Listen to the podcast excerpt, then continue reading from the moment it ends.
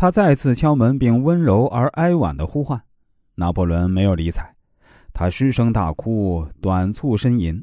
拿破仑无动于衷，他一边哭着，一边用双手捶打着门，请求他原谅，承认自己一时轻率幼稚而犯下了错误，并提起他们以前的海誓山盟，说如果他不能宽恕，他就只有一死，但仍然不能打动拿破仑。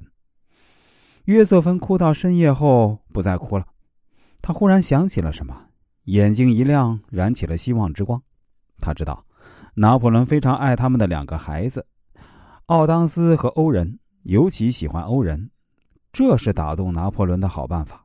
倘若孩子们求他，他可能会改变主意。孩子们来了，天真而笨拙的哀求着说：“不要抛弃我们的母亲，她会死的。还有我们，我们怎么办呢？”约瑟芬的这一招终于成功了。拿破仑虽然知道约瑟芬已经背叛了他，然而他的哭声在他脑海里泛起他们相爱时的美好回忆。奥当斯和欧仁的哀求声冲破了他心中设下的防线，他已经热泪盈眶。于是呢，房门打开，拿破仑与约瑟芬重归于好。后来，拿破仑登基做皇帝时，约瑟芬成了皇后，荣耀之至。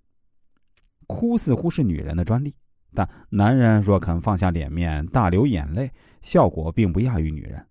搜寻古今历史啊，上哭的男人颇有几个，哭得妙，哭出了天下；次一点呢，也哭得官运亨通。男子哭自有哭法，不能像泼妇一样一屁股坐到地上，双手握住脚脖子，狼嚎一样。男人的哭要高昂着头，任眼泪直往下流。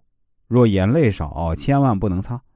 眼泪就是让人看的，此时不要不好意思，要以哭为荣，要哭出感情，哭出风度，要让人们为自己的哭而倾倒。政治家们是最善用眼泪的，他们经常是装出一副诚恳的样子，让人们同情他。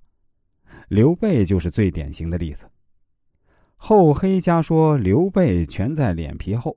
以曹操，以吕布，以刘表，以孙权，以袁绍，东窜西走，寄人篱下，恬不知耻，而且生平善哭。做《三国演义》的人呢，更是把他描写的惟妙惟肖。遇到不能解决的事儿啊，对人痛哭一场，立即转败为胜。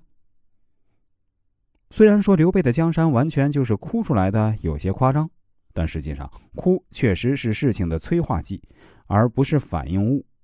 就拿上面两个例子来说。如果约瑟芬没有和拿破仑感情深厚的回忆，没有一双拿破仑喜欢的子女，刘备如果没有一定的军事力量和政治百合做后盾，哭就很可能弄巧成拙。这是人们使用这一浅智慧时必须要注意的事情。